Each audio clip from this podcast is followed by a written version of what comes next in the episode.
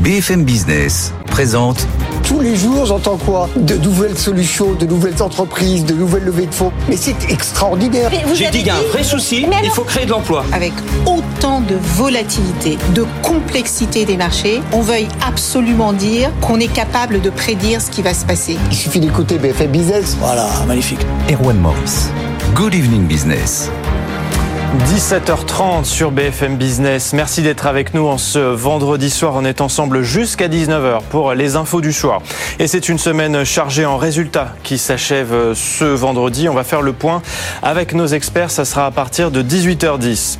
Dans le reste de l'actualité, Casino a fini par trouver un accord de principe avec une partie de ses créanciers.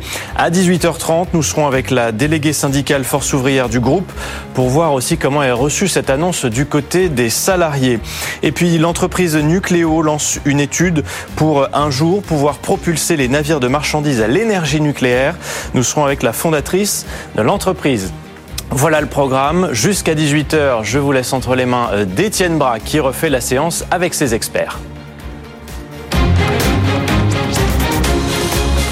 Merci beaucoup Erwan et donc rendez-vous pris à 18h pour le journal. Jusqu'à là, eh bien on sera en direct hein, sur BFM Business comme tous les soirs cet été. On refait la séance à partir de 17h30 et c'est une nouvelle séance positive à la bourse de Paris. On verra cela bien sûr dans 3 minutes 30 pour le fixing. Pour l'instant, c'est un gain de 0,3%, un CAC 40 qui est très proche des 7500 points à 7492 points en séance. L'indice est même revenu sur ses niveaux de fin mai et du côté de Wall Street, on a également une séance positive avec avec trois indices américains qui sont dans le vert et même un Nasdaq qui gagne quasiment 2%.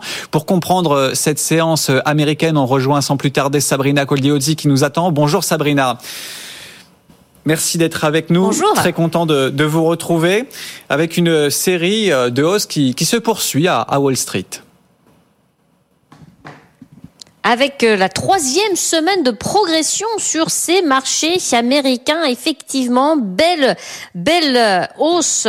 Euh, L'indice Dow Jones n'a malheureusement pas réussi hier à terminer euh, en territoire positif, mettant fin à 13 séances d'affilée de, de, progression. Mais on repart à la hausse aujourd'hui.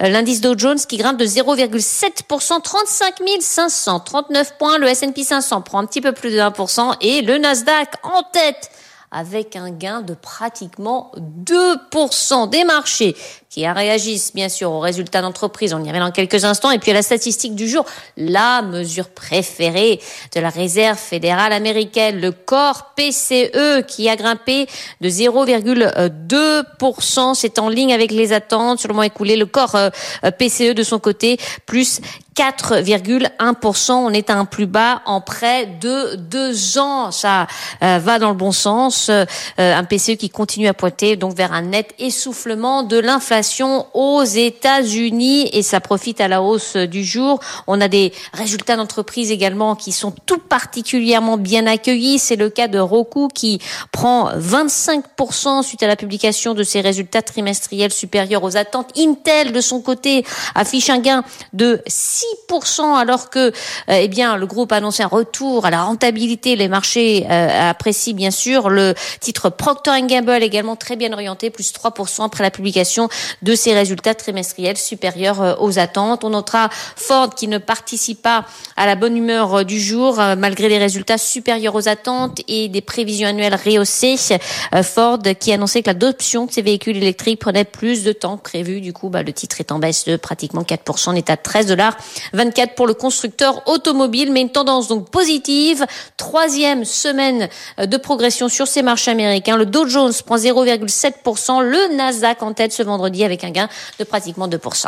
Oui, très forte variation sur le Nasdaq ce soir. Merci beaucoup Sabrina. Sabrina Quagliozzi qui nous accompagne tout au long de cette euh, séance euh, américaine, séance positive donc euh, aux États-Unis et à Paris le CAC 40 qui va clôturer dans une poignée de secondes. On fera la séance dans un instant avec Eric Blaine, directeur de la gestion action de Swiss Life Banque Privée, puis Christian Parizeau également qui nous fera le plaisir d'être là, économiste et conseiller auprès d'Aurel BGC afin de revenir sur les grandes annonces de, la semaine, hein, que ce soit bien sûr les banquiers centraux, la Fed mercredi, la BCE hier et puis puis aussi les nombreuses publications d'entreprises. Sabrina nous parlait des publications marquantes aux États-Unis. À Paris, c'est Hermès qui marque les esprits aujourd'hui, plus 4% ce soir, avec un groupe qui dépasse très clairement les attentes, l'action qui retrouve les 2000 euros, Bouygues également qui fait mieux que prévu, qui gagne 4% à 33,17 euros. Vous avez Téléperformance qui, souvenez-vous, hier soir a perdu 17% après un warning, reprend aujourd'hui plus de 3% à 135,85 euros. Le secteur auto également qui est bien orienté. Stellantis qui a gagné 5% hier reprend plus de 2% à 18,63. L'Oréal qui a publié ses résultats hier gagne 2% ce soir à la clôture à 420,85 euros. Et puis à l'inverse, c'est compliqué pour euh, Capgemini qui déçoit un petit peu les attentes pour la deuxième partie de l'année. Le titre perd 7% à 167 euros. STM qui avait fait une belle séance hier perd 4%. Sanofi qui a publié ce matin déçoit un petit peu et perd 2,8% à 94,86. Et puis hors CAC 40, vous avez Atos qui s'effondre littéralement de 22%. On en reparlera dans un instant avec euh, notamment le cash flow qui déçoit un petit peu les, les attentes. 11,30 euros pour la valeur. Et puis à l'inverse, GTT et TF1 gagnent plus de 11% ce soir à la clôture. Et donc à 17h36, on a un CAC 40 qui finalement gagne 0,15%, 7476 points. Un indice en séance qui était sur des plus hauts de la fin mai. Le tout avec du volume ce soir puisque vous avez 3,8 milliards d'euros échangés à la clôture. Et comme aux États-Unis, également à Paris, on est sur une troisième semaine de progression pour le CAC 40 avec un gain de 0,8% sur l'ensemble de la semaine. On rejoint sans plus tarder Eric Blaine. Bonsoir Eric. Vous êtes directeur de la gestion action de Swiss Life Banque Privée. On sera également dans un instant avec euh, Christian Parizeau, mais quand même, très belle semaine à la Bourse de Paris. En début de semaine, on a pu s'inquiéter de résultats d'entreprise euh, un petit peu décevants, mais finalement, que ce soit hier et aujourd'hui, dans l'ensemble, ça se passe très bien pour euh, ces résultats semestriels. Eric Blaine, que l'on va retrouver dans un instant, le directeur de la gestion action de Swiss Life Banque Privée, avec qui on refera la séance jusqu'à 18h. On reviendra bien sûr sur les faits marquants de, cette semaine, que ce soit les hausses de taux aux États-Unis, mais aussi euh, en Europe. Hein. Souvenez-vous, avec une hausse de 25 points de base hier, ce qui a eu une conséquence euh, directe sur l'euro-dollar, hein, qui était repassé sous les indices et qui aujourd'hui les retrouve. Indice 30 pour euh, la parité euro-dollar. Le marché obligataire qui s'est détendu hier se stabilise aujourd'hui avec un 10 ans français qui reprend 4 points de base et qui retrouve la barre des 3%. Le 2 ans français de son côté, lui, perd 4 points de base à 3,29. Du côté des cours du pétrole, vous avez un Brent qui se stabilise à 83 dollars aujourd'hui avec une légère progression de 0,1%. Eric Blaine, est-ce que vous êtes euh, avec nous depuis Swiss Life Bank Privé? Mais je suis là, absolument. Oui, Etienne. Merci. Bonjour à tous. Bonjour, Eric. Merci d'avoir répondu à l'appel de BFM Business bah, pour nous éclairer, puis surtout éclairer nos auditeurs téléspectateurs sur euh, cette semaine un petit peu folle en, en termes de, de résultats d'entreprise. Bah, c'est assez amusant en fait parce que quand on regarde la, le CAC sur la semaine, c'est-à-dire de vendredi à vendredi, finalement, il monte, mais il ne monte pas énormément à 0,6 et quand 0,6%. Et quand on regarde les valeurs individuellement, on a des grosses variations. Hein. C'est moins 8 plus 8 minimum à chaque fois qu'on publie. Donc, marché quand même nerveux aux publications, qui réagit très favorablement quand c'est très bon, euh, et puis qui réagit négativement quand c'est moyen, juste, voire négatif évidemment. Et euh, ce qu'on peut dire, c'est que d'une manière générale, ces publications, elles sont plutôt bonnes, elles avaient moyennement commencé, et euh, on voit que globalement, les chiffres de ce deuxième trimestre sont bons, hein, il faut bien le dire, et donc les réactions en moyenne sont plutôt positives, hein, c'est clair. Pour autant, on a des entreprises qui ne donnent pas trop de prévisions quand même dans l'ensemble sur la deuxième partie de l'année. Il y a une certaine forme de, de prudence un petit peu hein, quand on lit entre les lignes.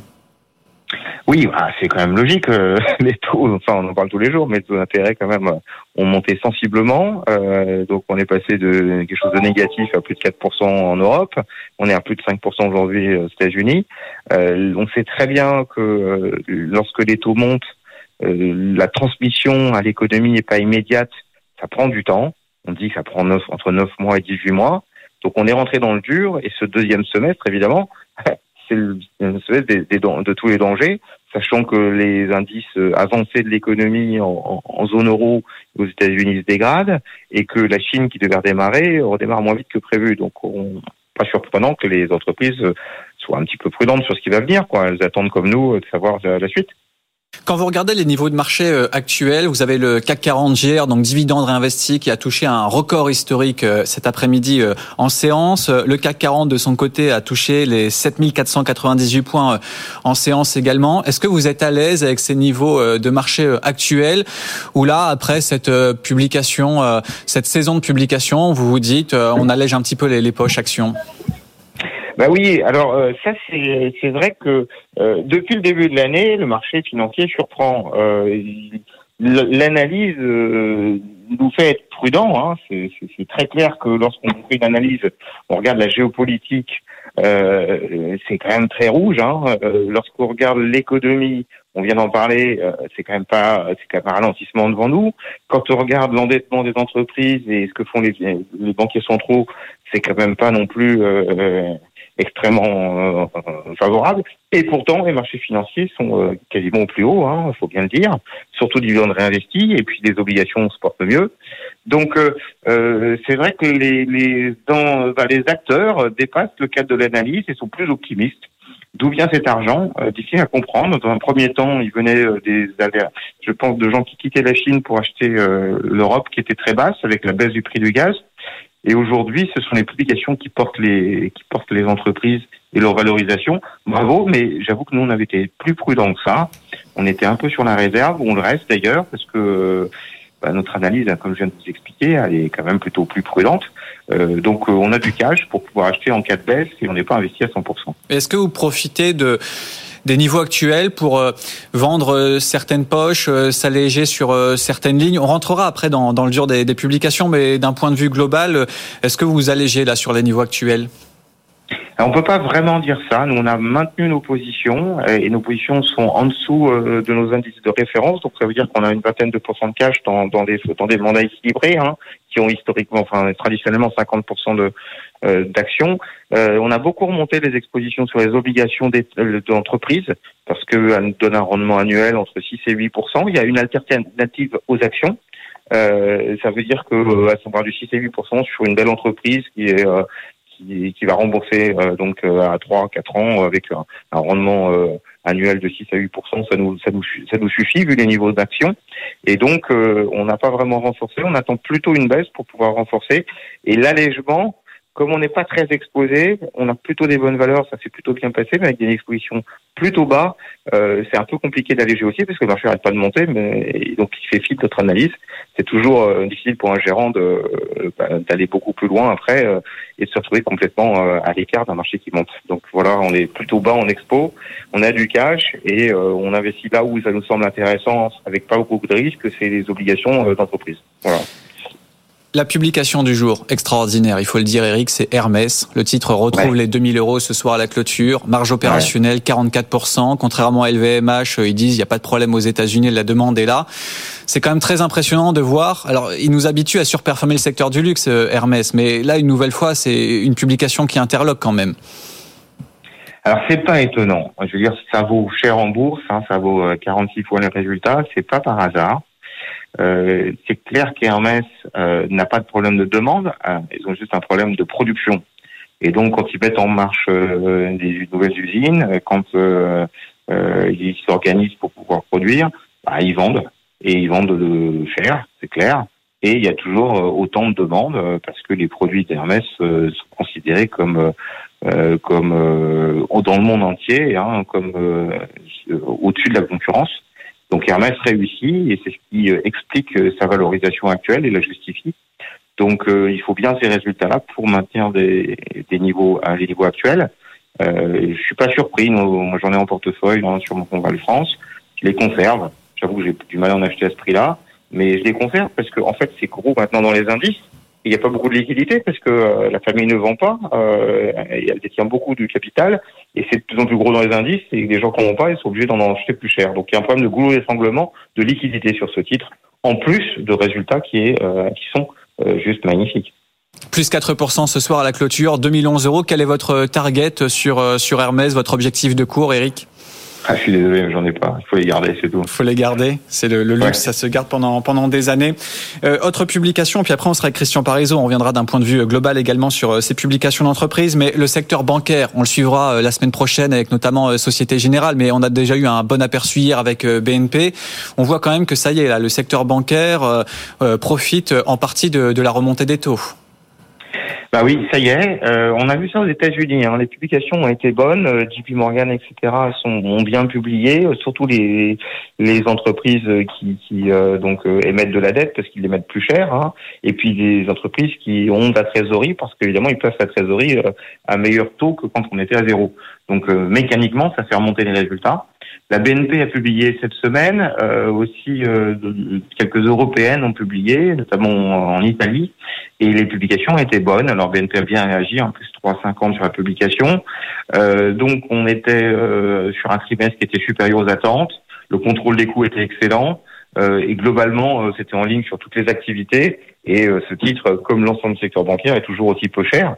Et là, il y a du rattrapage à attendre. Je veux dire, là, autant il y a des valeurs chères, on parlait d'Hermès et de luxe, autant là, quand on parle de pétrolière et de bancaire, même d'assurance, même et automobile, on est sur des valeurs peu chères qui peuvent se revaloriser facilement sans que ce soit très choquant.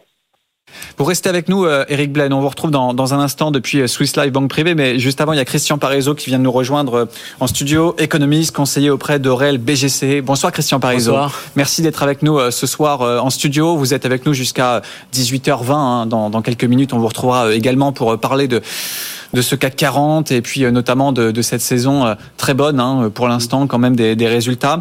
Quand vous voyez un CAC 40 euh, dividende réinvesti sur des plus hauts historiques, euh, hier un, un Dow Jones qui a enchaîné euh, 14 séances dans le vert, ça, ça vous évoque quoi? Vous êtes étonné? Alors, je, je dirais que ça va être dur pour la suite, surtout parce qu'on est sur des niveaux de valorisation élevés. Alors, les résultats sont pas exécrables, hein, on le voit, il y a, mais il y a beaucoup de dispersion dans les résultats. hein. On voit qu'il y a, même au sein d'un même secteur, il y a des déceptions et des valeurs qui sont plutôt euh, positives. Donc, euh, on est euh, sur des écarts euh, de, de performance assez importantes qui traduit finalement ce qu'on observe aussi dans l'économie. C'est-à-dire qu'on voit d'un côté aux États-Unis une économie qui se maintient assez bien et on voit que pas mal de groupes euh, résistent assez bien grâce aux États-Unis de l'autre on voit qu'il y a quand même euh, aussi euh, des signes de ralentissement, des signes de difficulté.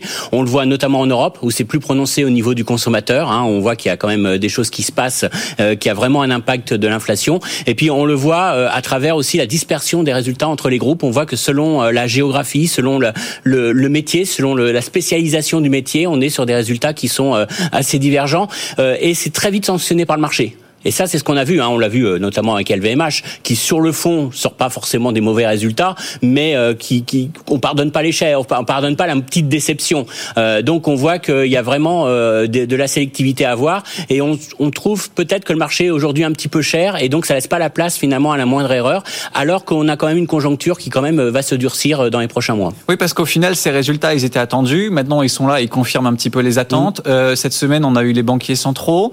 Euh, ils ont confirmé ils ont dit ce que le marché voulait entendre. Euh, la question, c'est euh, c'est quoi la prochaine histoire? Bah, c'est ça le problème, parce que les banquiers centraux eux-mêmes ne connaissent pas la prochaine histoire. C'est un peu ce qui nous laisse, ils nous laissent sur notre fin. Euh, Monsieur Powell nous a dit pas de forward guidance dans la situation économique. Alors qu'est-ce que c'est une forward guidance? C'est quand il nous disait à l'avance ce qu'ils allaient faire. Donc quand il nous disait, il nous promettait qu'ils allaient monter les taux la fois d'après. Là, c'est fini. Il n'y a plus d'histoire à venir en septembre. On peut ne rien faire, on peut faire quelque chose. Madame Lagarde a dit en septembre on peut monter les taux ou pas, mais on les montera peut-être en novembre ou pas. Donc on n'a aucune visibilité euh, sur les politiques monétaires euh, que vont que vont mener les banquiers centraux. Alors ils nous disent dans leur terminologie, ils sont data dependent, mais euh, derrière ça, ça traduit surtout un élément. Alors le marché peut peut-être se réjouir en se disant oui, mais ça montre que peut-être on arrive à la fin. Alors c'est ça que peut-être euh, est un élément de soutien pour les marchés en se disant ça y est, c'est peut-être fini, on a fini de nous taper sur la tête et euh, ça y est, les banquiers centraux vont peut-être euh, mettre une pause, peut-être plus ou moins longue, mais au moins mettre une pause.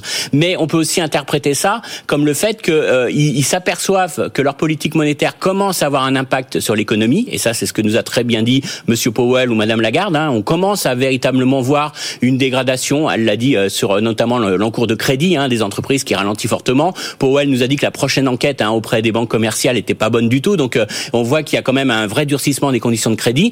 Et donc aujourd'hui, ça veut dire que le ralentissement, il est à venir quelque part, et que s'ils sont prudents aujourd'hui, c'est pas parce qu'ils sont forcément très optimistes sur la désinflation, c'est parce qu'ils pensent que leur politique monétaire va vraiment commencer à freiner l'économie. Donc là, on peut s'étonner quand même que les marchés actions n'aient pas plus réagi à ce discours qui, pour moi, me, me semble un petit peu faucon. Et donc après un gain de 15% depuis le début de l'année pour le CAC 40, après une série mm. historique sur le Dow Jones, vous êtes prudent aujourd'hui ou vous dites au final ça peut encore durer quelques Alors moi j'ai pas vu les 15% donc je les avais pas prévus. Donc personnellement je, suis forcément prudent parce que euh, économiquement euh, en termes de valorisation des sociétés, euh, en termes de perspective économique, on peut être que prudent aujourd'hui puisqu'on a quand même commencé l'année sur les chapeaux de roue.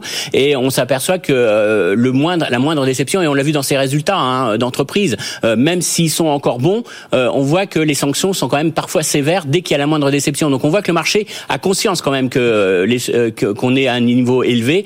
Et donc euh, la, vraie question, c'est soit vous êtes vraiment un optimiste et vous jouez ce qu'on appelle le scénario boucle d'or, c'est-à-dire que ça serait euh, désinflation, pas de récession et des banquiers centraux qui vont devenir très très gentils dans les prochains mois. Soit vous jouez un scénario où on a l'impact du durcissement de la politique monétaire avec le ralentissement économique.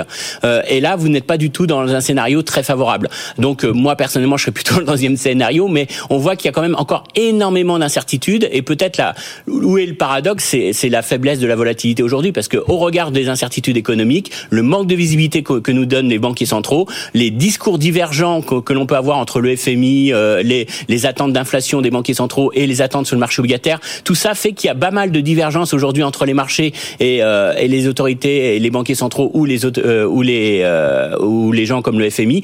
Et pour autant, on voit que le marché tient, mais attention, il y aura quand même des forces de rappel à mon avis. Oui, les déceptions à chaque fois, elles sont sanctionnées. Hein. On voit des exemples tous les jours. Hier, c'était Téléperformance. Aujourd'hui, c'est Capgemini, moins 7 ou encore Atos qui perd 22%. Euh, Eric Blaine, vous êtes toujours avec nous. Le temps passe très vite. Il nous reste un peu moins d'une minute, mais de façon pratico-pratique, quelles sont les publications où vous êtes dit, tiens, là, il y a un point d'entrée, il faut y aller?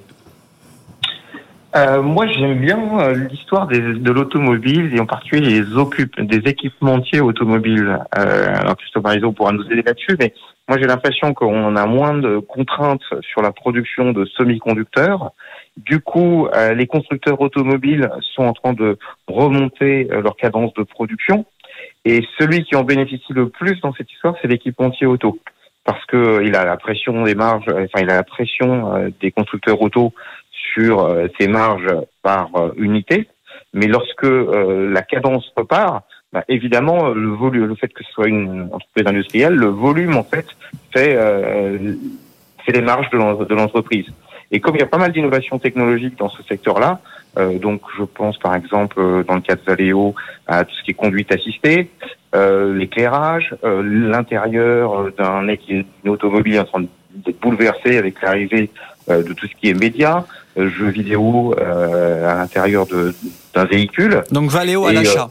Euh, ouais, donc les équipementiers, donc Forestia, Valeo, euh, Plasticomium. Téléperformance hier qui a perdu 17% pour vous, c'est un point d'entrée. Alors on voit la valeur qui rebondit ce soir de 3%, 135,65 euros. Alors moi j'aime bien euh, Téléperformance, j'aime bien. Euh, je dois reconnaître que c'est une valeur qui est sensible à la technologie de manière générale. Donc comme la technologie ralentit, euh, bah, Téléperformance a revu deux fois c'est guidance, euh, donc c'est euh, c'est prévisions de chiffre d'affaires, mais n'empêche que c'est une valeur de croissance. Malgré tout ça, elle est en croissance. Euh, le chiffre d'affaires donc progresse. Et le titre a perdu les trois quarts de sa valorisation. On est à moins de 10 fois. On doit être à 9 fois et demi les résultats de l'année prochaine. Et cette, cette, entreprise n'a pas de tête et elle continue à, croître avec la dynamique de, du fait que les services aux entreprises continuent de croître. Donc je pense que c'est une bonne opportunité et que sur ces niveaux-là, euh, on a plutôt à gagner qu'à perdre, même si ça a été une catastrophe sur euh, un an et demi.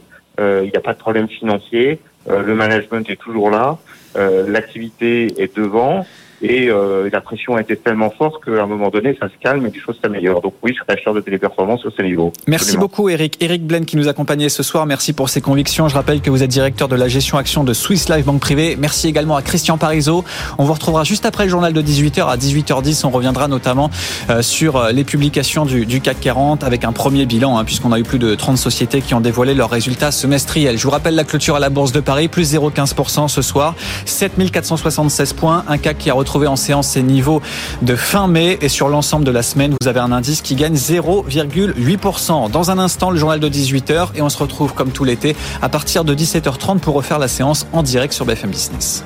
BFM Business présente Tous les jours, j'entends quoi? De nouvelles solutions, de nouvelles entreprises, de nouvelles levées de fonds. Mais c'est extraordinaire. J'ai dit qu'il y a un vrai souci, il faut créer de l'emploi. Avec autant de volatilité, de complexité des marchés, on veuille absolument dire qu'on est capable de prédire ce qui va se passer. Il suffit d'écouter BFM Business. Voilà, magnifique. Erwan Morris.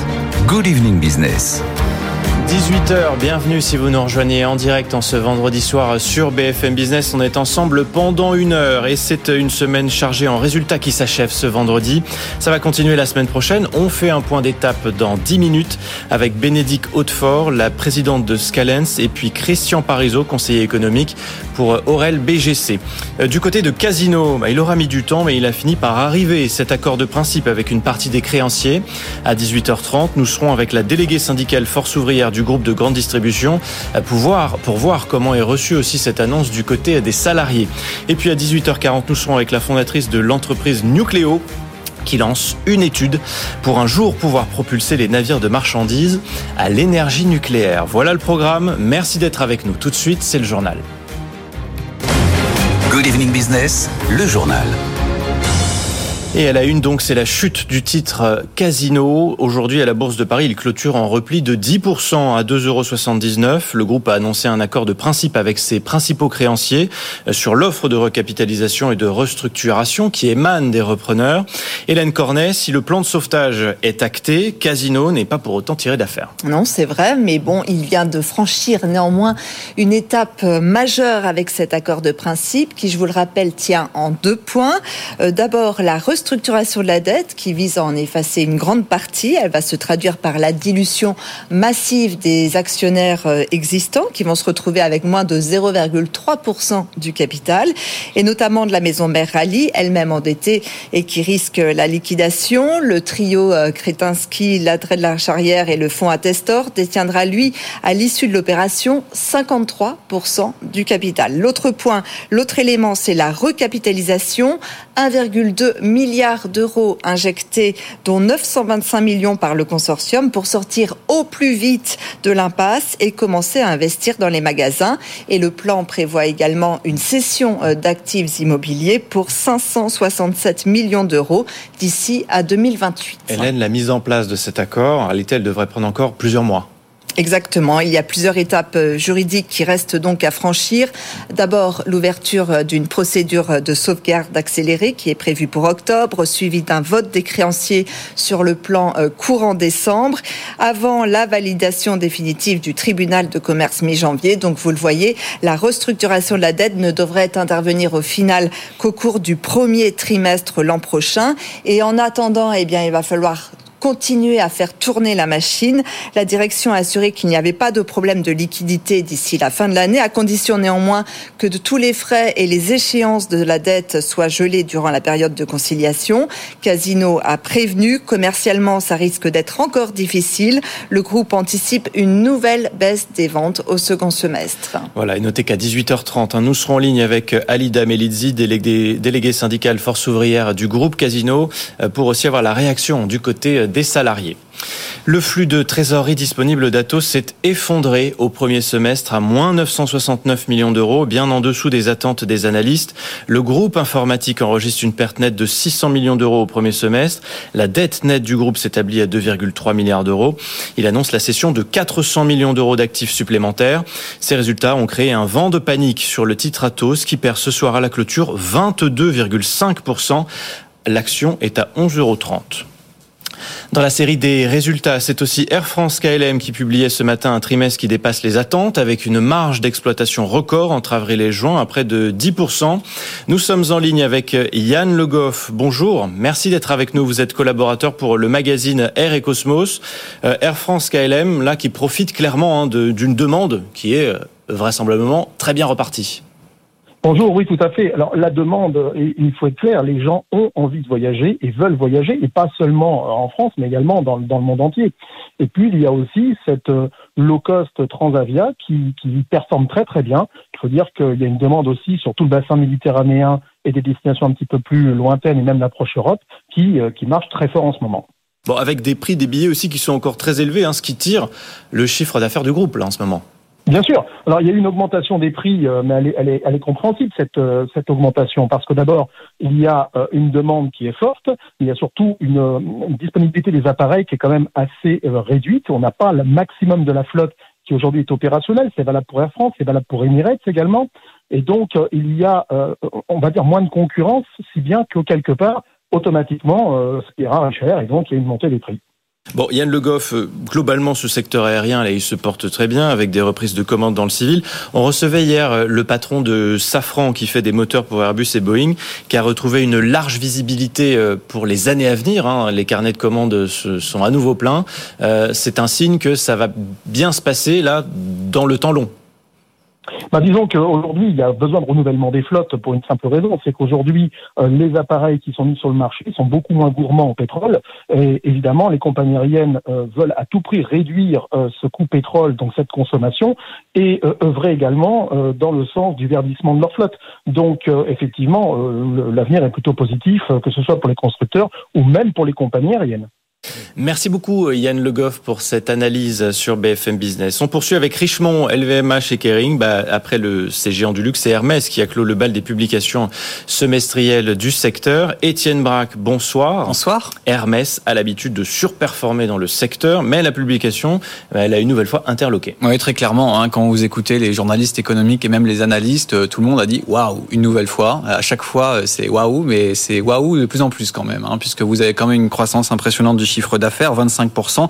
Et puis c'est surtout la marge, hein, Hermès qui est champion de la marge dans le secteur du luxe, 40 pour, 44% de marge opérationnelle contre 42% à la même période l'année dernière. Si on veut comparer, LVMH a publié 27,4 mardi. Donc vous voyez, il y a un gros gap. Contrairement à LVMH, Kering ou encore Richemont, on a Hermès qui ne voit pas de ralentissement de la demande aux États-Unis. Et puis euh, quand vous regardez euh, les ventes pays par pays ou région, bah, vous avez quand même plus 20% de croissance des ventes au premier semestre euh, aux États-Unis. Euh, L'Asie hors Japon, c'est plus 28%. Et tout ça, c'est pas uniquement du pricing power, c'est pas uniquement des hausses de prix, c'est des volumes également. C'est-à-dire qu'on a un groupe qui a ouvert euh, depuis le début de l'année euh, trois manufactures, donc il y a plus de produits qui sont désormais sur le marché. Rien que cette année, Hermès devrait produire 8% de produits en plus par rapport à l'année dernière, et ça va s'accentuer dans les années à venir, puisque quatre autres sites devraient ouvrir leurs portes d'ici à 2027, et Hermès qui se dit confiant malgré l'environnement incertain actuel. Merci Étienne, vous évoquiez les autres résultats du luxe. Ce soir, on apprend que Richemont prend une participation dans le chausseur italien John Vito Rossi, lui donnant le contrôle de l'entreprise. Le montant de la transaction n'est pas connu. L'entreprise, dont le siège social se trouve à Milan, fabrique des escarpins et chaussures de luxe pour hommes.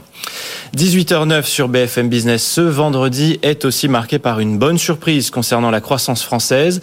Elle fait mieux que prévu au deuxième trimestre, à plus 0,5% entre avril et juin selon l'INSEE, contre 0,1 euh, au premier trimestre. Et c'est dû essentiellement à la bonne tenue du commerce extérieur, selon Philippe Wechter, chef économiste chez Ostrom Asset Management.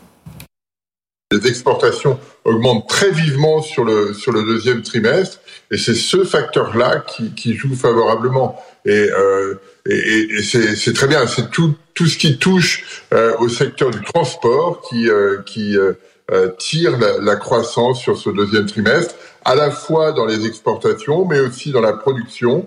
Et donc, on a un signal qui est, euh, qui est très positif sur l'activité. Et en termes de, de dynamique de croissance, l'acquis, c'est-à-dire si on s'arrêtait à la fin de à la fin du deuxième trimestre, on aurait déjà 0,8 points de, de, croissance pour 2023, et donc le 1% évoqué par euh, Bruno Le Maire euh, semble tout à fait euh, accessible et, et, assez facilement accessible pour les, pour les prochains mois. Voilà, Philippe Bechter qui était l'invité de Good Morning Business ce matin. On vous donne aussi les premières tendances touristiques pour cet été. Selon l'agence Atout France, le premier bilan est décidément positif.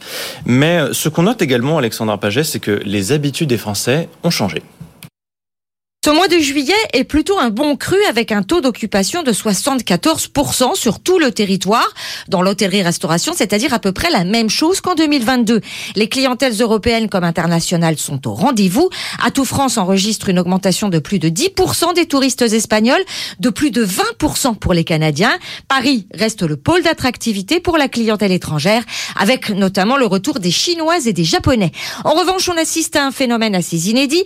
Les régions du nord de la France enregistre des taux d'occupation en hausse, à l'inverse de certaines régions du sud comme la Côte d'Azur ou le Languedoc, selon le site de réservation en ligne PAP Vacances.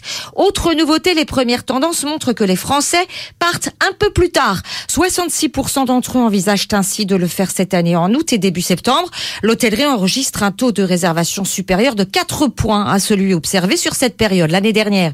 C'est dû notamment à la Coupe du Monde de rugby qui commence le 8 septembre et au fait que les Français tiennent à partir en vacances, certes, mais en ménageant leur budget. Alexandra Paget, 18h11, le nouveau bonus écologique prend forme. Le gouvernement en a détaillé ce matin les futurs contours. Il vise à favoriser les modèles qui sont fabriqués en Europe. Un long projet de décret a été soumis aux constructeurs automobiles. Ils ont un mois pour étudier ce texte et soumettre leur dossier. Les explications de Justine Vassagne. Ce sera un vrai bonus écologique, explique Bruno Le Maire. Aujourd'hui, il s'applique à toutes les voitures électriques de moins de 47 000 euros, peu importe où et comment elles sont produites, sans jamais prononcer le nom de la Chine. Bruno Le Maire explique certains pays ont des règles environnementales beaucoup moins strictes que les nôtres et donc des coûts de production moindres. Il n'y a pas de raison qu'ils bénéficient de notre bonus. Dans le détail, le gouvernement veut créer un score environnemental. Seules les voitures qui dépasseront la note de 60 pourront bénéficier de la subvention de 5 000 euros dans le calcul de ce score sera pris en compte l'empreinte carbone des matériaux qui composent la voiture, comme l'acier, l'aluminium ou le verre. On notera les émissions de CO2 émises par l'usine qui produit les véhicules ou encore les émissions dues au transport. Cela semble de fait exclure du bonus les voitures fabriquées en Chine qui émettent près de 50% de CO2 en plus que celles produites en France. La Dacia Spring, par exemple, ne pourra pas toucher le bonus. Chez Renault, on s'en accommode et on applaudit l'idée d'une aide européenne. Il faut, nous dit-on, savoir choisir ses combats. Et puis une dernière information avec Adidas qui va reprendre mercredi la vente partielle de son stock de basket Easy, auparavant produite avec le chanteur américain Kenny West. Une partie des bénéfices sera reversée à des ONG qui luttent contre le racisme. Adidas avait rompu en octobre 2022 sa collaboration avec le rappeur controversé à la suite de propos antisémites. 18h30, l'heure de 18h13, pas encore 30, l'heure de faire un point sur les marchés.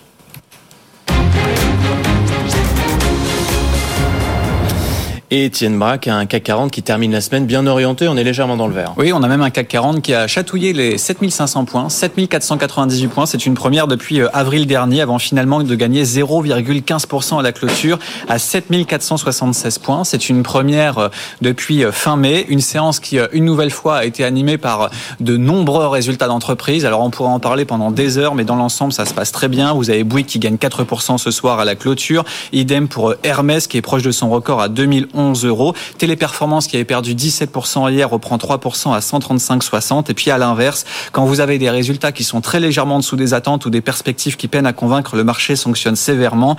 Capgemini perd 7% à 167 euros. Et puis vous avez également Sanofi qui perd 2,8% avec des résultats en ligne avec les attentes, notamment sur le Dupixent. À l'inverse, ça se passe très bien pour AstraZeneca, hein, qui est l'un des plus grands groupes pharmaceutiques euh, dans le monde, qui gagne plus de 4% à Londres, avec le groupe qui va racheter une partie euh, d'un portefeuille de Pfizer, euh, notamment euh, dans les maladies rares. Donc ça, ça plaît au marché avec de la croissance à venir. Et donc le CAC 40 qui gagne 0,1% ce soir à la clôture, 7476 points. Le taux donc sur une semaine positive avec un gain de 0,8% sur l'ensemble de la semaine. C'est la troisième semaine dans le vert, Erwan. Merci Étienne, vous restez avec nous. On continue tout de suite à parler des résultats d'entreprise.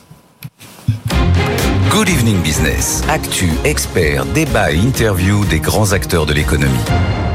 Et oui, c'est vendredi lors du bilan d'une semaine chargée en résultats. Le CAC 40 qui depuis lundi reste relativement stable, un peu ébranlé finalement par cette semaine de résultats, plus 0,5% sur une semaine à 7476 points. Pour commenter tout ça, nous sommes toujours avec vous, Étienne. Christian Parizeau aussi nous rejoint. Bonsoir. Bonsoir. Conseiller économique pour Aurel BGC, président d'Altair Economics. Et Bénédicte Hautefort, bienvenue. Bonsoir. Vous êtes à la tête de Scalens, fintech dédié aux sociétés cotées qui digitalisent les les, relations avec les actionnaires et investisseurs. Euh, D'abord, d'un mot à, tous les trois, une semaine euh, finalement euh, éprouvante ou, pas? Commence avec vous, Christian Parizeau? Bah, je dirais éprouvante, oui, parce que euh, on est quand même sur des publications qui n'étaient pas faciles à prévoir, parce qu'on s'aperçoit que des sociétés d'un même secteur peuvent publier des résultats euh, très divergents, euh, très différents, euh, ce qui montre aussi que la complexité qu'on a aujourd'hui à analyser l'économie se retrouve un petit peu dans ces résultats des entreprises. Alors, on a quand même quelques bonnes nouvelles. Hein. Certaines entreprises, euh, par exemple, euh, dépassent largement les attentes, mais la même, son homologue dans le même secteur va vraiment décevoir. Donc, on est vraiment sur euh, des choses très difficiles à, à prévoir aujourd'hui, des écarts euh, véritablement importants. Et puis derrière, euh, on retrouve pas totalement des, des éléments assez négatifs qu'on voit aujourd'hui dans l'économie. Je pensais par exemple que les groupes industriels ont sorti plutôt des bons résultats euh, globalement, alors que moi j'ai des données d'enquête au niveau euh, des enquêtes PMI euh, de S&P Global ou de, des enquêtes euh, que, que l'on peut avoir qui étaient très négatives sur l'industrie. Donc euh, là, il y a un petit écart euh, qu'il va falloir euh, combler dans les prochains mois pour savoir qui a raison. Étienne, on a eu des bonnes et des mauvaises surprises. Oui, des bonnes et des mauvaises surprises. Après, comme le disait Christian, il y avait pas mal de euh, résultats qui étaient euh, attendus et qui au final sont ressortis euh, conformes euh, aux attentes. Après, ce qui est marquant dans, dans ces résultats quand même, c'est dans l'ensemble des volumes qui baissent. Si vous regardez l'automobile, la construction, les produits de grande consommation, à chaque fois on a des volumes qui baissent, mais des marges qui augmentent. Donc c'est-à-dire qu'on a des, des usines qui produisent moins de produits, mais à chaque fois on gagne un peu plus d'argent sur chaque produit, et in fine, ça permet de, de soutenir ces résultats. Bénédicte Hautefort, d'accord avec ça, il y a eu moins de volume mais plus de, chiffres en fait. De, façon générale, il y a eu moins de volume dans l'automobile. Alstom euh, a aussi fait état des mêmes choses. Euh, il y a eu moins de volume, il y a eu plus de résultats, mais si on corrige de l'inflation, euh, dans l'ensemble, le CAC 40 s'est maintenu. C'est-à-dire que dans l'ensemble, le CAC 40, euh, selon nos observations, progresse de 7,6% en chiffre d'affaires. Euh, avec une inflation qui a été de 6 à 7 sur le semestre, ça fait pas beaucoup. Ouais. Euh, les résultats opérationnels progressent euh, de 8%, donc c'est légèrement plus que l'inflation, alors que euh, dans des pays comme euh, le Royaume-Uni et encore plus les États-Unis, euh, qui les États-Unis ont des croissances à deux chiffres avec une inflation qui est de 3 à 4 Donc les, les performances sont pas du tout comparables malheureusement. Le, la France est en part, au sein de l'Europe et, et pas si performante que ça. Question Parizeau. Oui, euh, bah, ce qui ressort très clairement, et ça on l'avait vu par contre dans les données macroéconomiques, c'est qu'il y a quand même un consommateur européen qui souffre. Il souffre énormément.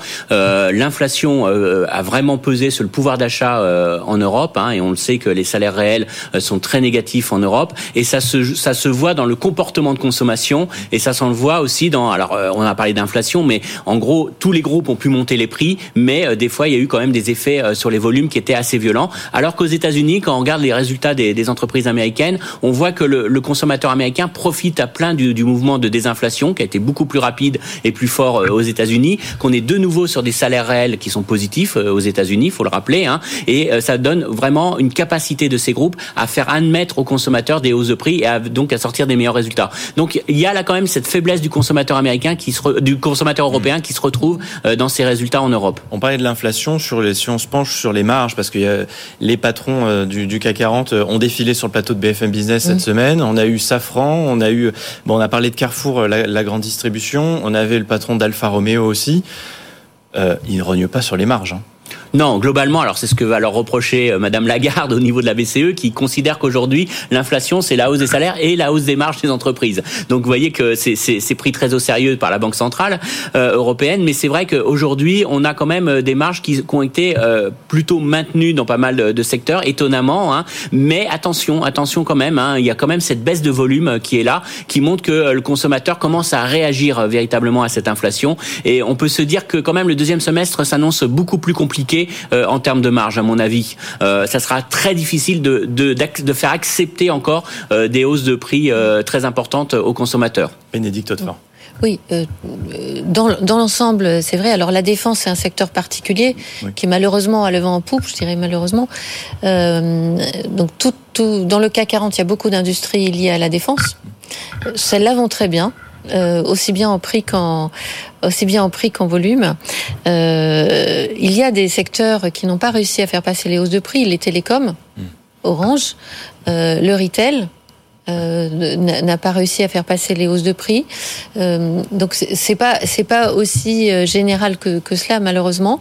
Et ce qui est frappant aussi, c'est que euh, à chaque présentation de résultats, il y a aussi les prévisions. Mmh. on prévoit un deuxième semestre moins bon que le premier semestre. on prévoit une croissance de chiffre d'affaires de 4 à 6% par rapport à, 7 à 8% au premier semestre.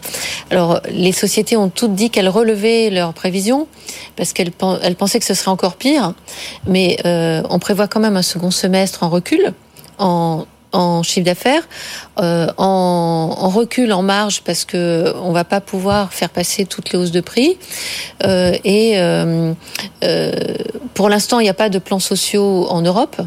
Il n'y a pas de plans sociaux en France, mais aux États-Unis, il y a eu toute une salve de, de réduction d'emplois. L'économie a été beaucoup plus soutenue euh, de notre côté de, de, de l'Atlantique que du côté des États-Unis, ce qui explique aussi que la vague de, de faillite euh, n'est pas n'est pas arrivée. Même si on voit qu'il y a des entreprises qui, qui finalement mettent la clé sous la porte après avoir résisté pendant deux ans euh, après le Covid. Ouais. Il y en a peu. Euh, il, y en a, il, y en a, il y en a peu, mais c'est mais c'est certain que de l'autre côté de l'Atlantique, la situation est, est est beaucoup plus drastique avec des réductions de coûts beaucoup plus massives. Bon, euh, euh Étienne Braque, euh, les, les, entreprises qui font le moins de croissance, bon, on a euh, les, les, entreprises matures. On n'a pas parlé d'Orange, mais enfin dans les télécoms, c'est vrai que Orange déçoit un petit peu. Bon, finalement, c'est une valeur qui, qui, reste assez stable. il y a des valeurs, les marchés matures, mais enfin qui explosent. On parlait tout à l'heure du luxe. Mm. On voit que avec Hermès, qui est la locomotive de, de, de cette industrie. Bah, c'est pas pour rien que c'est la valeur la plus chère du CAC 40 hein, en termes de, de valorisation. Bah alors l'action est à 2000 euros, mais c'est surtout que ça se paye euh, plus de 60 fois les, les profits, alors qu'on a un CAC 40 qui se paye 15 euh, fois. Donc, euh, mais oui, après le secteur du luxe, c'est les valeurs de croissance, un petit peu comme la tech. Hein, C'est-à-dire que c'est un secteur qui est habitué à, à publier une croissance à, à deux chiffres. Dans l'ensemble, c'est vrai que on a quand même des managements qui sont prudents. Hein, il y en a pas beaucoup qui ont revu leurs résultats, ou sinon c'est dans le haut de la fourchette, mais on se mouille pas vraiment. On attend de, de voir un petit peu comment ça va se passer à, à la rentrée. On pour attend pas de décevoir aussi. voilà, pour pas décevoir, parce qu'on a bien vu que chaque déception, euh, c'est lourd quand même. Euh, Atos qui déçoit un petit peu sur son cash flow, c'est moins 22. Euh, on a Capgemini qui dit on sera plutôt dans le bas de la fourchette, c'est moins 7. Euh, Téléperformance hier, c'était moins 17% parce qu'ils avaient juste revu leurs objectifs de chiffre d'affaires, hein, pas de, de, de marge, hein, pas de rentabilité, hein, juste les ventes. Euh, ils ont perdu 17% à la clôture. Donc mmh. euh, le marché fait pas de cadeaux. Et à l'inverse, quand on a des résultats qui sont en ligne, typiquement euh, Sanofi ce soir, c'est moins 3. Donc il faut vraiment euh, faire comme Hermès ou comme Renault, faire des résultats spectaculaires pour que ce soit salué en bourse. Ouais, Bénédicte Hautefort chez Scalens, vous, vous, vous, digitalisez les relations entre les boîtes et les, les actionnaires, les investisseurs. vous avez fait quand même une petite étude pour voir où est-ce qu'on en est à ce niveau de, de l'année. Il y aura encore des résultats la semaine prochaine qu'on suivra bien sûr sur notre antenne. vous nous dites que le bénéfice par action du CAC 40, il progresse de 9%. 9% seulement? Oui, parce que euh, alors, alors que le résultat net progresse de 13%, le, le, bénéfice par action progresse de 9% parce qu'il y a eu euh, beaucoup plus d'émissions d'actions au premier semestre euh, que d'habitude, avec euh, des, des, plans d'épargne salariale qui, qui, qui, se sont généralisés, avec des augmentations de capital. il y a eu, bien sûr, aussi huit euh, campagnes de rachat d'actions dans le CAC 40, mais je dirais seulement 8 par rapport à, l'année dernière, c'est beaucoup moins. Euh, en revanche, on annonce pour le deuxième semestre euh, de nouvelles campagnes de rachat d'actions en masse. Euh, donc il y a beaucoup de cash flow, il est peu employé, on a fait moins d'investissements en France que dans les autres pays. Donc ces cash flows vont probablement être retournés aux actionnaires sous forme de rachat d'actions. Christian Parizeau, il y a beaucoup de perspectives, on le voit aussi à l'issue de ces publications, euh, qui sont revues à la hausse, même si les, les, boîtes du, du, CAC 40 sont relativement prudentes dans ce contexte. Euh, il y a plusieurs grosses entreprises là, euh, françaises, européennes, qui remontent, le, revoient leurs perspectives quand même à la hausse. Oui, alors, mais attention, parce qu'il y a un effet d'acquis aussi. Hein. C'est parce que le premier semestre était très bon et donc euh, finalement, et que euh, ça a été dit euh, précédemment, ils avaient été très prudents sur, le, sur leur perspective et sur leur projection du deuxième semestre. Hein. Donc il y a un petit peu un effet d'optique. Je dirais que c'est pas forcément que la situation est, très, est très, est très favorable, mais euh, surtout, je pense qu'on voit qu'il y, qu y, a, y a quand même des, des écarts de croissance entre les secteurs et au sein des mêmes secteurs. C'est-à-dire qu'on voit qu'il y a quand même une bonne dynamique qui s'observe dans certaines composante de l'économie.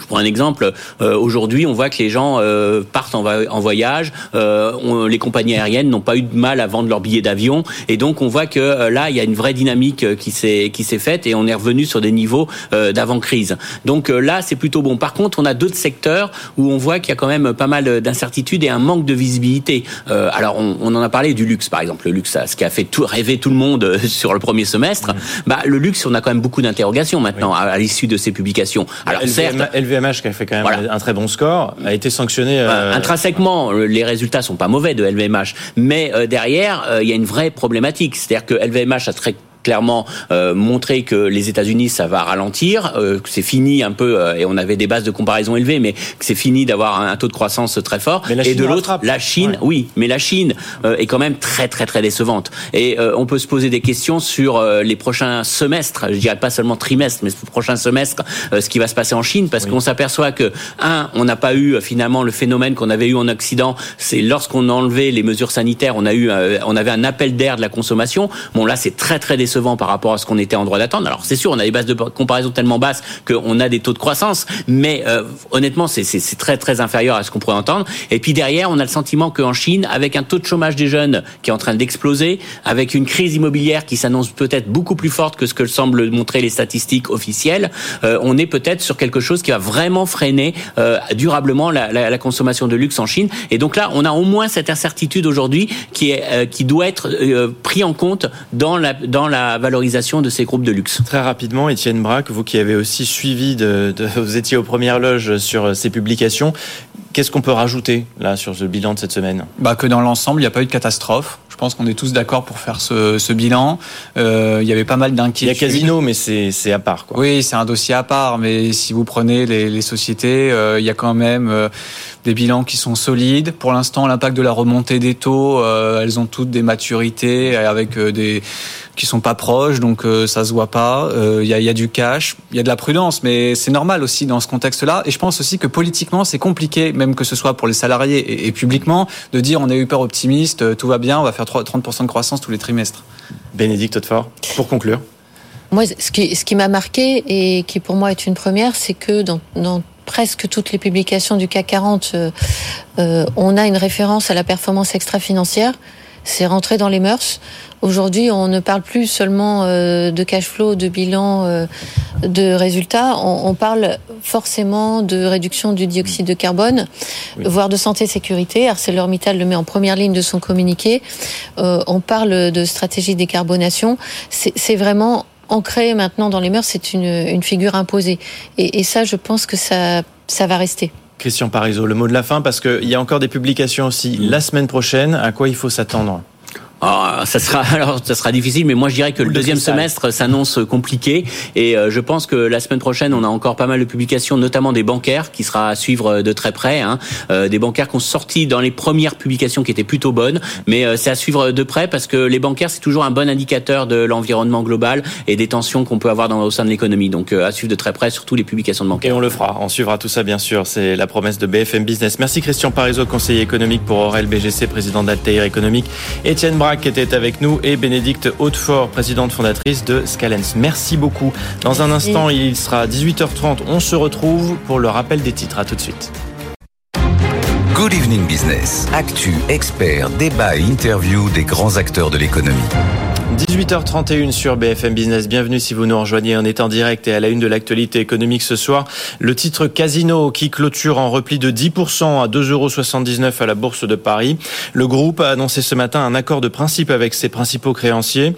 Objectif, restructurer la dette et effacer une grande partie. Cela se traduit par une dilution massive des actionnaires existants. Le trio de repreneurs, Kretinsky, Ladré de la Charrière et Attestor détiendra 53% du capital à l'issue de l'opération. Il injecte 1,2 milliard d'euros. Bruno Le Maire estime aujourd'hui que cet accord ouvre la voie à une solution pérenne et a tout son soutien. Encore beaucoup de résultats en cette fin de semaine. Ce soir, l'armateur CMA-CGM publie un bénéfice net de 1,3 milliard de dollars au deuxième trimestre, soit près de six fois inférieur à celui de l'an dernier à la même époque. Une baisse qu'il explique par un retour à la normale des prix du fret.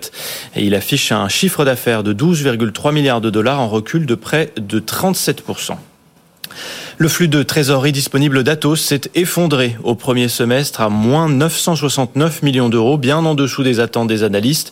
Le groupe informatique enregistre une perte nette de 600 millions d'euros au premier semestre. La dette nette du groupe s'établit à 2,3 milliards d'euros et Atos annonce la vente de 400 millions d'euros d'actifs supplémentaires. Ces résultats ont créé un vent de panique sur le titre Atos qui perd ce soir à la clôture 22,5% à 11,30 euros.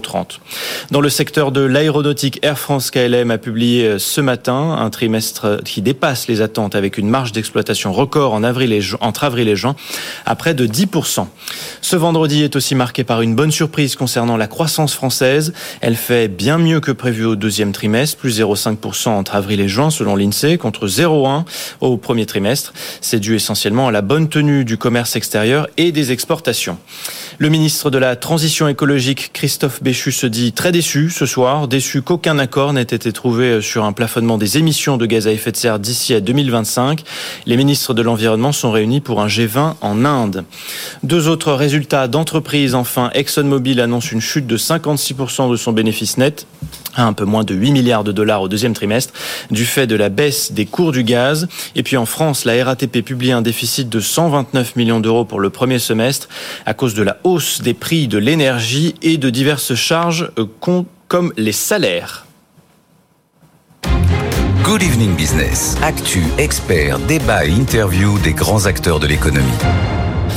Casino a donc fini par euh, trouver un accord de principe avec certains de ses principaux créanciers sur l'offre des milliardaires Daniel Kretinsky et Marc Ladret de la Charrière. Le ministre de l'économie euh, Bruno Le Maire saluait ce matin un accord qui ouvre la voie à une solution pérenne et lui assure tout son soutien.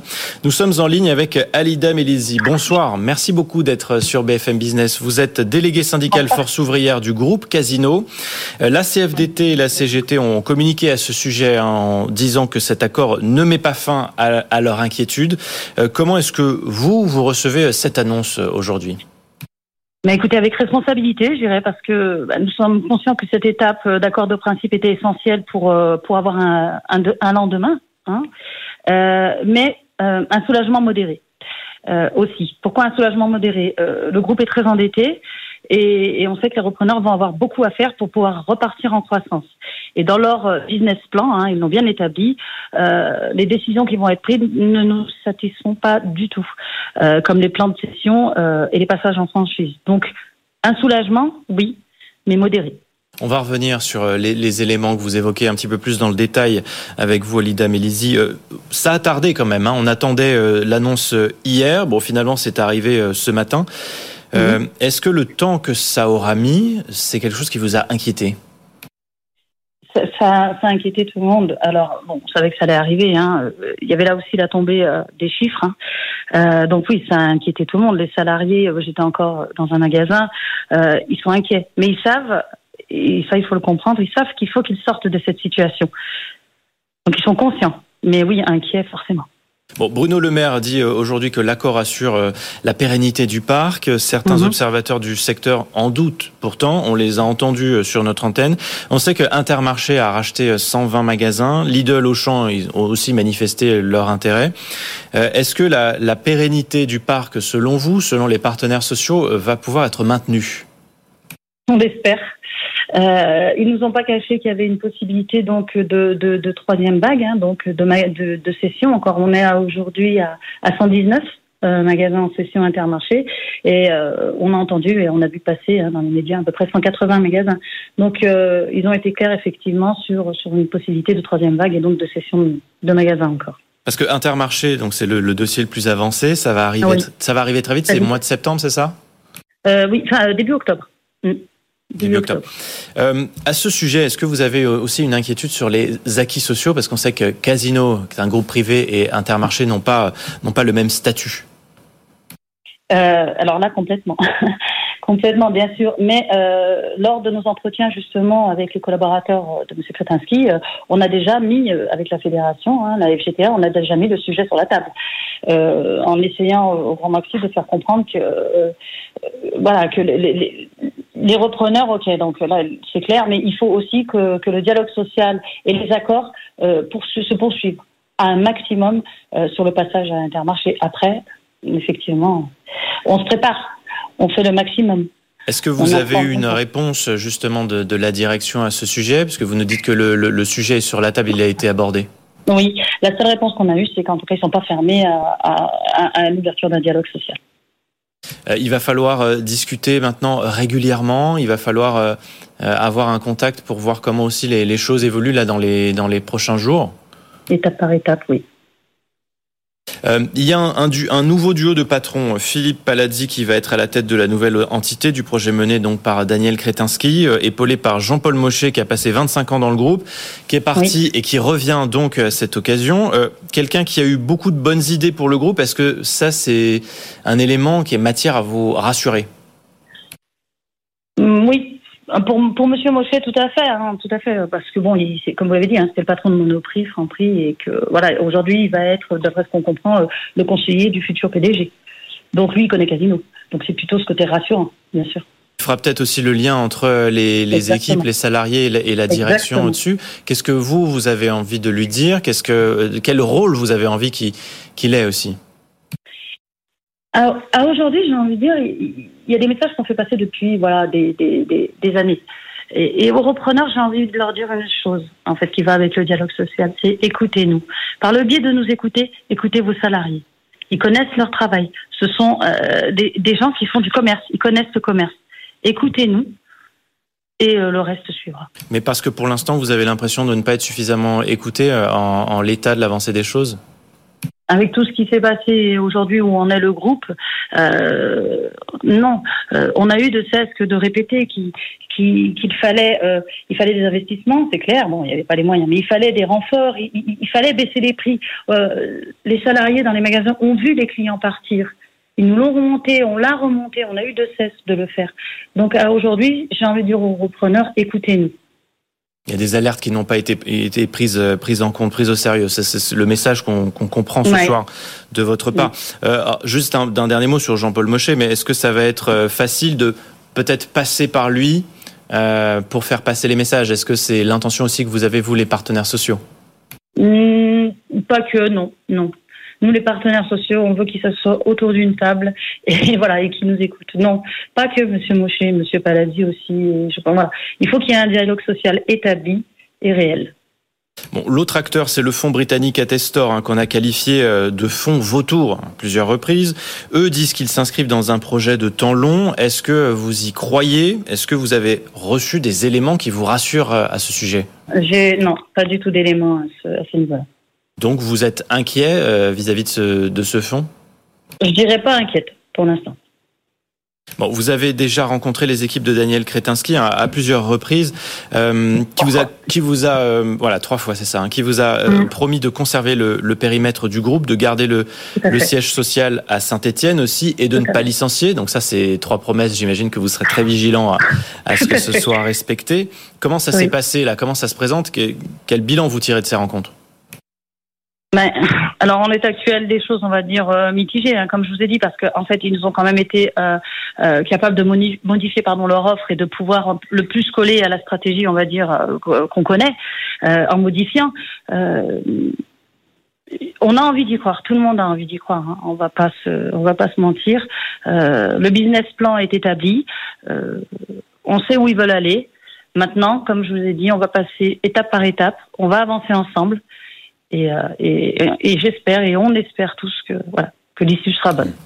Vous l'évoquiez il y a quelques minutes, euh, Alida Mélizy, je rappelle que vous êtes délégué syndical force ouvrière du groupe Casino. Il y a quand même des magasins qui vont passer sous franchise. Euh, est-ce que vous en savez plus à ce sujet et de quelle manière est-ce que vous allez être aussi attentif là sur ce dossier Non, non, on n'en sait pas. Au niveau du nombre et tout ça, absolument pas. Non, non, on n'a aucune info. Aujourd'hui, on sait que bon, c'était quelque chose qui était déjà entre guillemets dans les tuyaux parce que par rapport à la concurrence, on a l'effet inverse. Nous, on a euh, 70% de, de, de, d'intégrer et 30% de franchisés, ce qui est l'inverse euh, aujourd'hui de, de, tous les concurrents. Mais en termes d'infos supplémentaires à ce sujet, non. Ils ont été clairs, il y en aura. Euh, quant à leur nombre, non. Bon, je rappelle que le titre Casino a clôturé ce vendredi soir en repli de 10% à 2,79 euros. Merci beaucoup, Alida Bélizy. Merci, merci d'avoir, merci infiniment pour votre, euh, votre prise de parole, votre témoignage, délégué syndical Force ouvrière du groupe Casino avec nous sur BFM Business. Good Evening Business. Actu, experts, débat et interview des grands acteurs de l'économie. Et si la marine marchande naviguait à, l'énergie nucléaire C'est l'ambition de l'entreprise Nucléo qui lance une étude sur ce sujet avec l'objectif de pouvoir euh, un jour transformer le fret maritime. Bonsoir Elisabeth Risotti, merci d'être euh, en ligne ce soir sur BFM Business, cofondatrice de Nucléo. Vous développez une technologie pour les réacteurs nucléaires de quatrième génération euh, qui utilise des déchets nucléaires comme combustible, hein, d'abord, pour, pour le rappeler. Oui, euh, exactement. Bonjour, euh, bonjour à tous. Euh, oui, bien sûr, c'est c'est notre technologie, c'est notre but, le, fait de, porter, de, de créer de l'électricité avec des réacteurs de quatrième génération. Donc, le premier but, le premier business, c'est vraiment produire de l'électricité et en utilisant du combustible qui est le résultat d'un retraitement de, des déchets nucléaires. un multi retraitement de déchets de déchets nucléaires. Alors, une des applications sur lesquelles on pourrait étudier, mais même si ce n'est pas vraiment le premier but de notre plan, c'est euh, l'application, euh, l'application maritime. Donc, euh, utiliser ces réacteurs dans un format de batterie nucléaire, donc dans un format fermé, euh, pour pouvoir euh, obtenir de la propulsion, de la propulsion maritime et donc euh, remplacer tout ce qui est combustible aujourd'hui pour. D'une certaine manière, vous vous inspirez de du militaire, non, des, des, sous-marins, de, de, navires militaires qui existaient déjà dans la propulsion nucléaire. C'est le même système? donc ça existe déjà. C'est un système différent c'est un système un peu différent. Premièrement parce que la technologie de refroidissement au plomb euh, est, est, vraiment une nouvelle technologie. Il y a dans la technologie militaire, on utilise une famille de plomb qui, qui s'appelle plomb bismuth. Donc c'est une technologie un peu un peu différente. Alors, il est évident que 20 euh, ans, 30 ans de recherche ont vraiment optimisé, euh, optimisé la technologie. Donc, euh, oui, ça, ça, ça, vient de là, mais c'est complètement, c'est la, la, technologie, elle a, complètement évolué depuis. Hmm. Donc ce sont les SMR, hein, ces, ces, ces mini-réacteurs sur lesquels vous, vous travaillez aussi d'ailleurs. Oui ce sont les SMR, donc non seulement petite taille, mais AMR aussi. Mmh. Donc, euh, hein, ils, ne vendent plus Advanced Modular Reactor, euh, puisqu'il euh, ce n'est pas seulement une question de taille, mini réacteur, mais c'est une question aussi de physique du réacteur. Euh, avec des neutrons rapides, ce qui donne la possibilité là de d'utiliser comme combustible des, des matériaux du combustible plus pauvres, donc à partir des déchets. Et c'est pour ça qu'ils sont bien plus efficaces par rapport aux, générations actuelles. utiliser les déchets dans utiliser les déchets nucléaires, c'est une technologie euh, avancée là. Enfin, euh, je veux dire, où est-ce qu'on en, est-ce qu'on en est, où est-ce que vous en êtes vous chez Nucléo? Bon, euh, il faut dire premièrement que les, déchets sont déjà utilisés et la culture française pour cela est, vraiment la, la, la, la, reine des compétences, étant donné qu'aujourd'hui déjà on utilise ce qu'on appelle le MOX, c'est-à-dire un, un, c'est un combustible qui est qui vient qui vient des déchets mais qui vient utiliser en partie et pour une seule fois dans un dans une charge des, des de ces des réacteurs d'actuelle génération.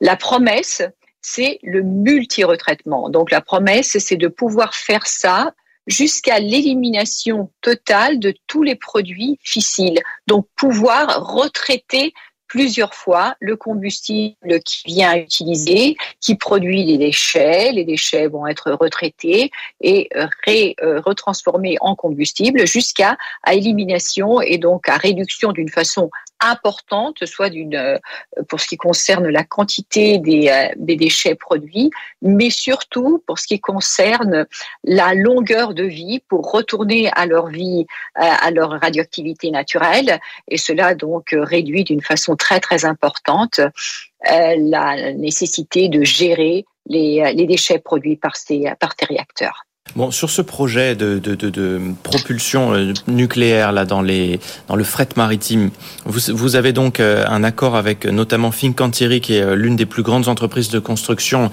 navale au monde.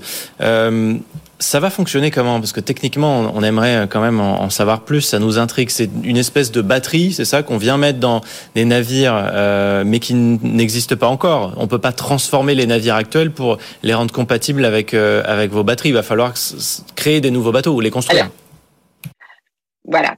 Alors, et c'est pour ça, voilà la raison pour laquelle nous avons annoncé une collaboration avec Fincantieri, euh, qui est un des plus gros acteurs dans le secteur, et euh, mais l'annonce parle, la collaboration parle d'une étude de faisabilité. Donc je, ne vais pas vous, donner toutes les réponses techniques parce que c'est vraiment une étude de faisabilité d'où les compétences d'un côté pour ce qui concerne le réacteur, donc pouvoir euh, étudier le fait que c'est les réacteurs dont euh, notre principal projet travaille pour produire de l'électricité puissent être utilisés dans la propulsion navale. Il est évident que cela va être fait coude à coude avec les compétences de, de Fincantieri, qui, à leur fois, vont mettre leurs compétences pour comprendre quelles sont les conditions techniques pour pouvoir avoir un, réacteur fermé, donc une, batterie, comme vous, vous, le disiez, qui puisse durer pendant des années,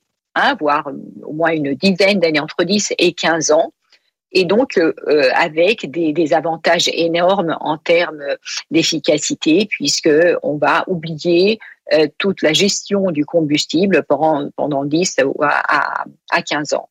Mais évidemment, pour pouvoir avoir une solution technique, il faut une étude de faisabilité, qui va être la collaboration des prochains mois avec Fincantieri. Mais donc, au bout de 10 à 15 ans, dans l'idée, donc à la fin de la vie de, cette batterie, on pourrait la remplacer? Vous savez dire que le, Exactement. Ah l'idée, l'idée, l'idée, c'est de la remplacer quasiment. Donc, euh, euh, on va pas faire ça, faire ça dans tous les ports, évidemment. Il y aura des endroits bien précis dans le monde pour pouvoir effectuer ce, ce changement, mais c'est un comme si c'était un changement de batterie. Donc, on va prendre le, euh, le, le réacteur et le remplacer avec un, avec un autre. Bon, ça pose quand même euh, tout ce qui touche au nucléaire, des questions de sécurité, bien sûr. Euh, comment est-ce que vous abordez cette question? Quelle est euh, dans votre technologie ce qui peut aussi permettre de, rassurer? Donc, je reviens au projet principal. la technologie des réacteurs rapides avec système de refroidissement au, plomb donne une garantie de sécurité qui vient effectivement du, plomb, du refroidissement du plomb. En fonction, le réacteur, euh, le, système de refroidissement agit euh, dans un état liquide, mais en cas improbable, mais en cas d'accident, en cas de, réaction incontrôlée, le, le plomb va euh, se refroidir. En se refroidissant, il va se durcir et ça va créer un sarcophage autour de toute l'activité nucléaire. Et donc, c'est pour ça qu'on parle d'une sécurité passive, puisqu'il sera impossible d'avoir des, euh, des sorties de, de, de radioactivité dans, de, du, du réacteur. Donc le, réacteur va s'éteindre immédiatement. Mais ça, c'est théorique ou ça a été euh, vérifié, enfin de tester J'imagine que c'est compliqué de, de, le tester euh, dans les conditions réelles, mais euh, on a la, la, certitude que, enfin voilà, on a une garantie autour de cette sécurité. Alors, alors cette, euh, euh, donc cette technologie, bon, la Nucléo est une société très jeune puisque nous avons constitué la société il y a 20 mois mais c'est une technologie qui a ses bases, euh, qui pose ses bases dans la fin des années 90. Et euh, donc, pendant les décennies qui nous séparent de là, la technologie a été vraiment optimisée, testée. Donc, c'est une technologie qui a été vraiment très, très, très testée. Et d'ailleurs, on va continuer à le faire dans la construction du premier prototype non nucléaire en Italie non nucléaire, puisque c'est un prototype euh, puisque l'Italie est un pays non, non nucléaire, et le premier démonstrateur qui va être construit en 2030 en France, euh, avec évidemment euh, la validation de toutes les autorités de, de sûreté et de sécurité nucléaire. Oui, parce que vous travaillez par ailleurs hein, c'est avec CSMR sur euh, dans le cadre de France 2030 avec un plan d'investissement de 3 milliards d'euros d'ici euh, d'ici là. L'objectif, on le sait, du, du, du, président de la République étant de renouveler et d'élargir le, le parc nucléaire. Vous êtes en train là d'avancer sur tous les fronts.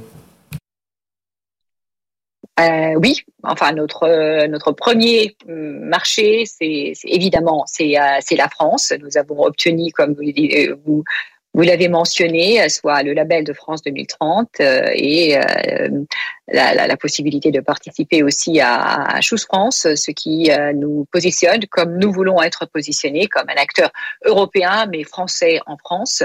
Et cela va va produire euh, on a déjà on a déjà une filiale avec une 80 personnes à peu près qui vont devenir 130 d'ici la fin de l'année en France et 500 dans les prochaines années pour pouvoir suivre ce projet tout en sachant que Nucléo est quand même une entreprise internationale euh, avec une base en Italie et une base en Angleterre. En Italie en particulier, le centre de recherche, la plupart du centre de recherche ouais. est en Italie. Elisabeth Risotti, euh, cofondatrice de, de Nucléo, on, on, revient un instant, mais sur, ce, sur cette innovation là. En tout cas, c'est une étude, on a compris. Hein. Euh, mais euh, oui. est-ce que vous pouvez, on peut se projeter Est-ce que vous pourriez nous dire quand est-ce qu'on aura les résultats de cette étude? C'est quoi l'échéance, l'horizon que vous fixez Ça va être euh, dans un an, dans dix ans?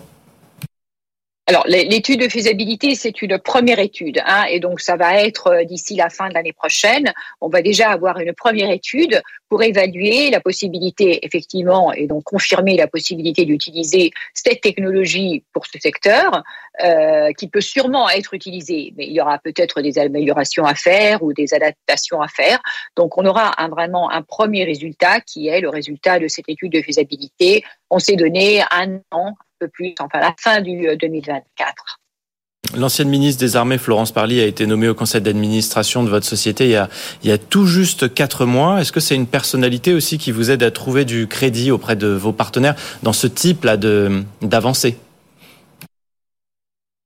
Bah, il faut dire que l'arrivée de Florence Parly, de laquelle nous sommes vraiment très, très, très honorés, est un, un grand avantage parce que l'expérience qu'elle a, les, euh, les conseils qu'elle sait nous, euh, nous donner et, et aussi euh, sa, sa, sa, façon de faire et donc euh, de, de, pouvoir donner des, des, conseils dans tous les secteurs évidemment est un sujet euh, extraordinaire est une personne extraordinaire pour donc sur ce sujet-là là, en particulier sur les, les, les navires à propulsion nucléaire non, ouais. en particulier dans ce projet, cette euh, relation que nous avons avec Fincantieri part d'un un peu plus loin, bien avant l'arrivée de, de Florence Parly, mais sans doute elle va, mmh. elle va sûrement pouvoir nous, euh, nous aider. Merci. Mmh. Merci beaucoup Elisabeth Risotti d'avoir été avec nous euh, sur BFM Business, cofondatrice de Nucléo, pour nous parler donc de cette étude, voir si un jour il sera possible d'avancer sur ces innovations des navires dans, la, dans le fret maritime euh, propulsé au nucléaire. Restez avec nous, on se retrouve dans un instant pour le journal de 19h. A tout de suite. Good Evening Business. Actu, experts, débat et interview des grands acteurs de l'économie.